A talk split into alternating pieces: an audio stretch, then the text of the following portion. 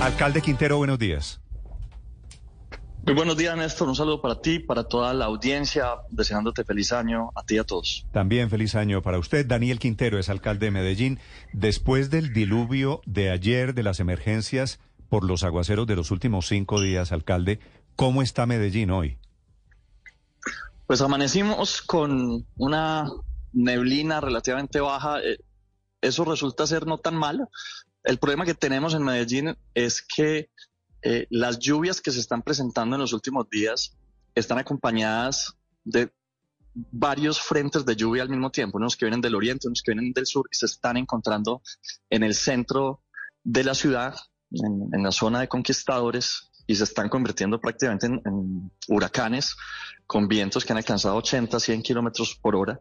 Y todo esto, pues obviamente, eh, ha significado caída de viviendas, caída de infraestructuras, de postes, eh, inundación de soterrados, la crecida violenta que vio pues el país ayer del río Medellín y que lamentablemente quisiera uno que estos fueran episodios que fueran a ir pasando, pero realmente lo que dice la ciencia y que resultado del calentamiento global es que esto, por el contrario, va a ir no solo creciendo, sino creciendo de forma exponencial. Medellín es una de las ciudades más grandes de América Latina construida entre montañas y por tanto va a ser una de las más afectadas por el cambio climático y una de las ciudades que más recursos va a requerir en un plan no solo de mitigación de los efectos del cambio climático, sino literalmente para apoyar a los a las que se consideran ya víctimas climáticas de todo este proceso. Sí, pero alcalde, ¿qué fue lo que pasó? Tengo entendido que eso hay muchas quebradas, unas grandes, otras chiquitas. ¿Cuántas se desbordaron? Quebradas que llegan al río Medellín. No, eh, digamos, más que desbordamiento de quebradas, hubo algunos desbordamientos en quebradas en municipios como Itagüí. Un par de quebradas se, desbordaron en otros municipios, pero en general hubo un crecimiento de todos los afluentes, todos llegan al río Medellín. Los que conocen a Medellín, el río Medellín fue canalizado hace unos 100 años, 70, 80 años, eh, se le cambió un poco la ruta o muchísimo la ruta, se dejó recta, eso obviamente aumenta la velocidad del agua eh, y con...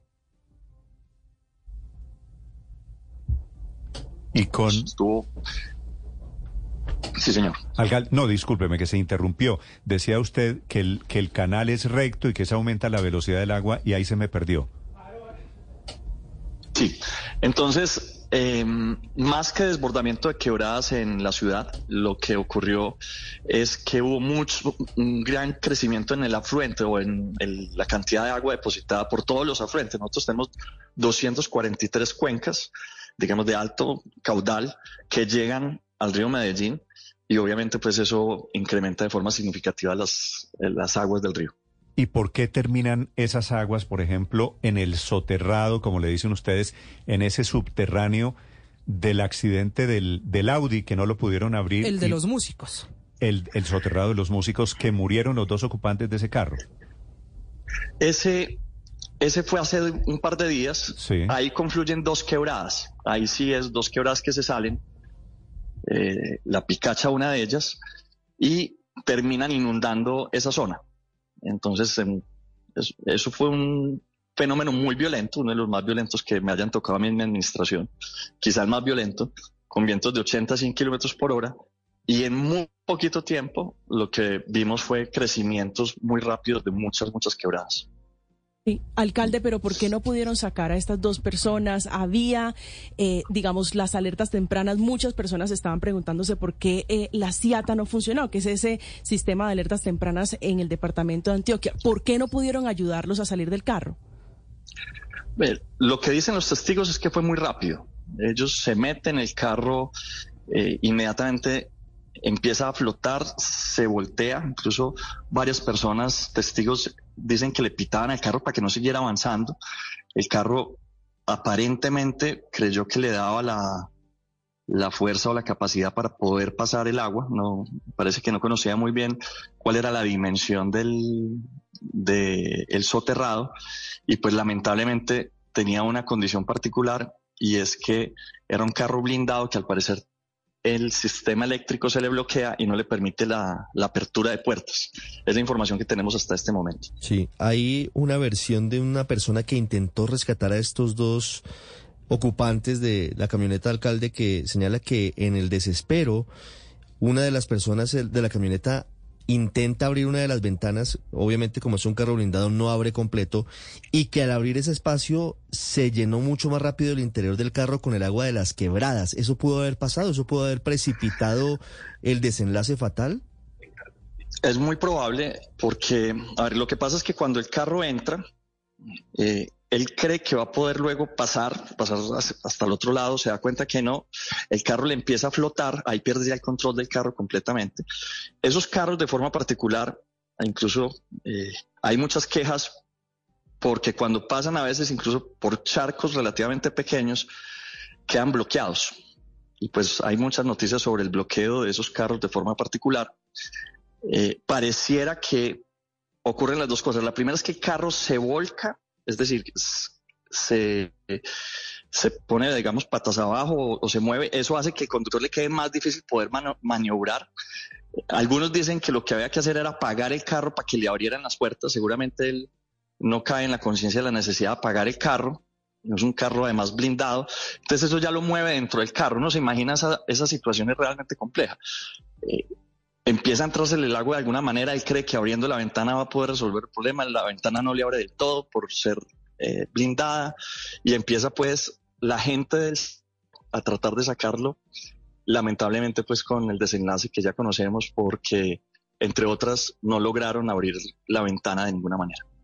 Alcalde, ayer en la tarde cuando empezó a nublarse la ciudad de Medellín, varias personas en redes sociales empezaron a Básicamente decir, por favor, todos resguardémonos, todos cuidémonos con mucho temor frente a lo que ha pasado en los últimos días. Ayer hubo tres carros también que quedaron atrapados. Por fortuna fueron evacuadas las personas que estaban en esos vehículos.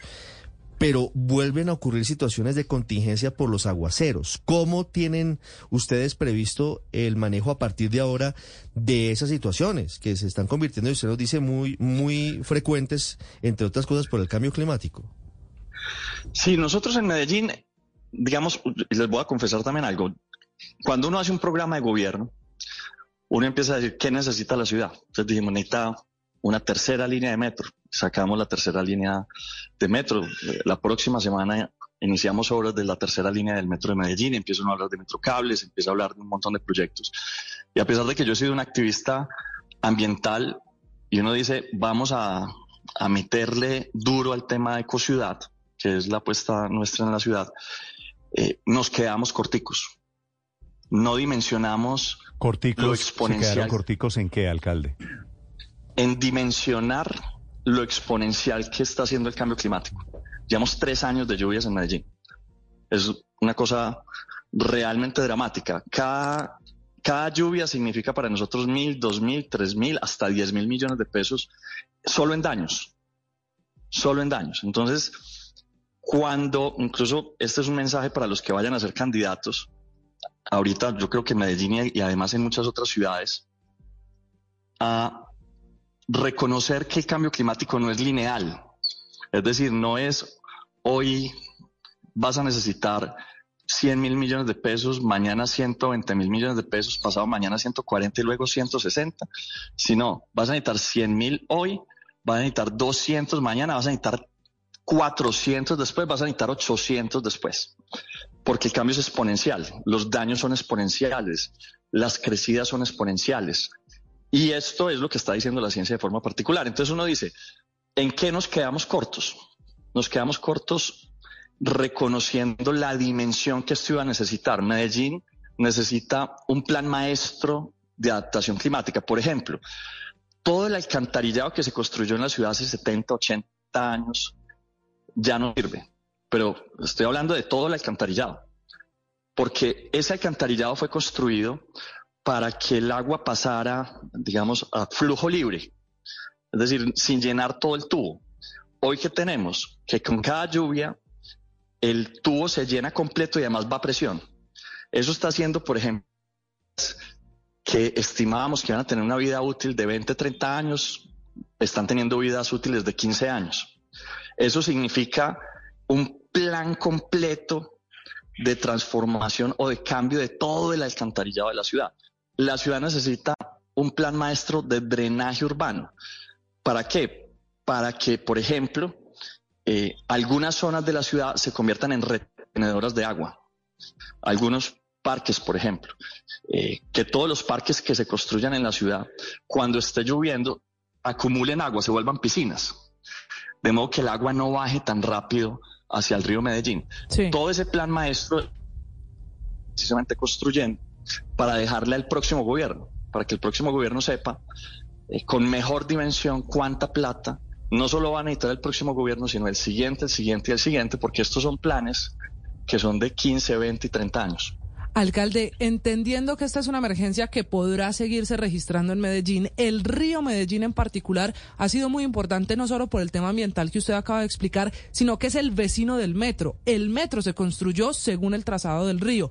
Y si el río se sigue desbordando así, la pregunta y el miedo de los paisas es qué va a pasar con el metro, que ya además tiene huecos y zonas en las que los rieles están en problemas. Hoy el metro, ¿qué problemas tiene por estas lluvias? Uno de los problemas ahí evidentes es, por ejemplo, la canalización. La canalización, mencioné, se construyó hace 70, 80 años, hacia 1920, bueno, entonces ya va a cumplir los 100 años. Eh, esa, esa canalización está llegando a su vida útil. En Medellín van a necesitar cambiar toda la canalización, seguramente hacer un dragado del río Medellín para darle más profundidad, para que el agua no se vaya a salir, eh, y quizá un dragado permanente va a haber que hacer acciones permanentes de dragado. Ahora, estas obras son obras que cuestan decenas de miles ni cientos de miles, son obras que cuestan billones. Nosotros en nuestro programa de gobierno nos soñamos, por ejemplo, la tercera línea del metro y eso vale 4 billones de pesos, 4.5 billones de pesos. Bueno, el próximo alcalde le va a tocar como gran proyecto de infraestructura hacer cosas como eh, la transformación o la recanalización del río Medellín. Le va a tocar eh, resolver otro problema y es que muchas de las quebradas que tenemos en Medellín, hay, yo mencioné que hay 243 cuencas, pero hay miles de pequeños afluentes que están eh, debajo de carreteras, que están incluso algunos debajo de casas. Esas, muchas de esas quebradas ya no sabemos por dónde pasan han cambiado su ruta, han cambiado su dimensión debajo de la tierra. Y eso es lo que empezamos a ver cada cierto tiempo en la ciudad, y cada vez más frecuente además, que se, abre un hueco en la regional, que se abre un hueco en, un barrio, que se abre un hueco en, otro barrio. El plan maestro que estamos construyendo va a incluir un presupuesto que permita con tecnología entonces saber cuál es la ruta exacta que hoy tienen esas quebradas y cuál es el estado que tienen esas quebradas que están tapadas o que fueron cubiertas con los años y que van a causar las próximas afectaciones. De nuevo, estos son procesos que van a costar cientos de millones de pesos y que van a requerir una conciencia desde ya sobre para que los ciudadanos también reconozcan que de pronto los próximos alcaldes no les tienen que proponer tantas obras, sino más bien mucho más obras de cosas que no se ven, que está pasando debajo del subsuelo de nuestra ciudad, por ejemplo. Sí, alcalde, pero hay que tomar decisiones ya y a corto plazo, pues antes de hacer el dragado del río Medellín, de cambiar toda la red del alcantarillado, que además de costar billones, son procesos que tardan muchísimos años. ¿Qué se puede hacer hoy para evitar que más gente muera en los próximos días con las inundaciones? Y si están pensando, por ejemplo, en la posibilidad de cerrar los deprimidos en días de lluvia, como los de esta semana, algo que proponía el director del área metropolitana, Juan David Palacio. Sí, precisamente en Consejo de Gobierno el, lunes con el secretario, con el director del área metropolitana acordamos que se va a instalar un sistema en los eh, deprimidos que va a medir el nivel del agua y vamos a tener unas talanqueras como las que tienen en los trenes que, y con semáforos que en el momento indicado, eh, si ahí el nivel de agua está subiendo más arriba, no sé, de la llanta, entonces inmediatamente se cierra la talanquera y no permite el paso. Eh, de ningún ciudadano que pueda pasar por ahí. Pero también se necesita prudencia. Hay Pero esas talanqueras, alcalde, ¿las activarían cuando comienza a llover o desde antes? Cuando detecte que el nivel de, del agua en el soterrado supera, por ejemplo, la mitad del, de la llanta, la mitad de la altura de la llanta. Y se activaría automáticamente. Esto, sería, sería un mecanismo automático. Sí, señor. Incluso ya el director del área me confirmó que en la negociación nueva con el CIATA va a incluir eso y va a quedar pues de una vez el proceso para ser instalado este año. Entonces este año espero pues que muy rápido, en los próximos meses, podamos instalar estas talanqueras y de esa forma se protejan no solo el deprimido de los músicos, el de Parques del Río, sino... Ah, pero, pero ¿cuándo ponen, alcalde, cuándo ponen las talanqueras? ¿Hoy? No, no, eso pues, es tecnología. Entonces, hay un sensor, una talanquera. No, pero eso digo, toma por ahí unos dos digo es que es que las lluvias van hasta la semana entrante o hasta que termine el mes de enero. Ya después, lo que para, hemos hecho, ¿para qué? Lo que hemos hecho es poner eh, guardas de tránsito y poner personal que, que bloquee las vías. Ayer, por ejemplo, bloqueamos la vía del soterrado cuando vimos que ya estaba eh, elevándose el nivel, el soterrado de Parques del Río, lamentablemente pues tres carros ahí no lograron, no lograron salir. Mm.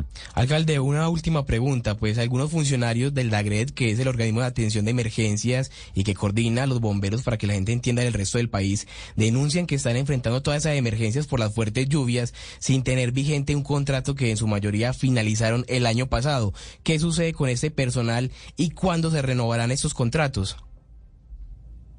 No, lo primero que hay que decir es que el DAGRET funciona normalmente. Lo que tenemos es unos apoyos adicionales de contratistas que obviamente cierran el proceso en diciembre, arrancan en enero y están surtiendo los tiempos normales, pero no hay pues falta de personal en lo absoluto. Esta administración, entre otras hay que decirlo, eh, aprobó la tasa bomberil, que le da presupuesto, eh, digamos, particular a través de un impuesto a los bomberos de Medellín para convertirlos en uno de los mejores financiados del país y entendiendo que es una de las ciudades que más retos va a tener. Entonces, nosotros tenemos un gran equipo de atención de emergencias. El CIATA y el área metropolitana tienen la tecnología más avanzada para detectar niveles de agua, para detectar niveles climatológicos eh, y le estamos metiendo más plata todavía. Vale. Por un lado, la mala noticia es Medellín muy golpeada desafortunadamente por esta temporada de invierno. La buena noticia es que desde esta semana Medellín es distrito de ciencia y tecnología. Ya el presidente firmó el decreto, ¿verdad, alcalde? Sí, señor, esa es una gran noticia. Medellín en temas de empleo va muy bien y esta noticia pues la va a fortalecer mucho más. Nosotros recibimos una ciudad con 12.9% de desempleo y creciendo. La pandemia nos la llevó al 25%, hoy la tenemos en 8.8% por dos apuestas muy importantes. Una turística que ha traído todo este tema de los conciertos a la ciudad y muchas estrategias como Provenza y otras, pero también una estrategia que hemos el Valle del Software, que lo que busca es que Medellín se convierta, por ejemplo, en la ciudad con más desarrolladores per cápita de América Latina. Hemos hecho toda una apuesta gigante para que cada niño tenga un computador mm. eh, que está estudiando. Hoy ya todos los niños del bachillerato tienen computador, eso no lo tiene ninguna otra ciudad en América Latina. Miles de personas están aprendiendo a desarrollar software y el gobierno nacional acaba de sancionar una ley aprobada en el Congreso de la República en la que ya Medellín queda reglamentado como distrito de ciencia, tecnología e innovación a beneficios tributarios a las empresas que se creen aquí o que se muevan para Medellín en temas de tecnología y nos da autonomía en muchos otros temas, en salud, en, la creación de zonas francas y otras variables que van a ser muy importantes para la ciudad. El alcalde de Medellín, Daniel Quintero, esta mañana desde la ciudad... Permítame, golpeada por Néstor, permítame una, una, última pregunta al alcalde antes de que se nos vaya. Alcalde, ¿cuál es la idea de EPM y de, y de Medellín de quedarse con una participación de la Sociedad de Acueducto, Alcantarillado y Aseo, conocida como la AAA en, en Barranquilla? ¿Cuál es la intención? Bueno, en, en EPM, pues vemos una posibilidad, una oportunidad de hacer una alianza estratégica con el distrito de Barranquilla alrededor del tema de la AAA obviamente si se pueden resolver todos estos temas jurídicos, sería una apuesta pública, es decir, eh, una alianza 100% pública, no podrían participar en ella actores privados y buscaría que la AAA se convierta en un activo estratégico para los barranquilleros con la experiencia que tiene EPM seguiría, seguiría siendo pues, o seguiría de los barranquilleros, pero nosotros le inyectaríamos la experiencia de EPM, no solo pero, en temas... Pero ¿cómo así que seguiría de, de los barranquilleros? ¿No es que EPM compraría la AAA o una el, parte de la AAA? El 51%. La compraríamos, la compraríamos entre los dos. La compraríamos entre los dos. ¿Entre eh, quiénes dos? Entre el distrito de Barranquilla, entre el distrito de Barranquilla y EPM, si todo sale bien. Por ahora lo que estamos es evaluando, evaluando esa posibilidad. ¿Y a quién le la, compran? Digamos, ¿A quién mayoría, le compran, alcalde? A la SAE. Sí.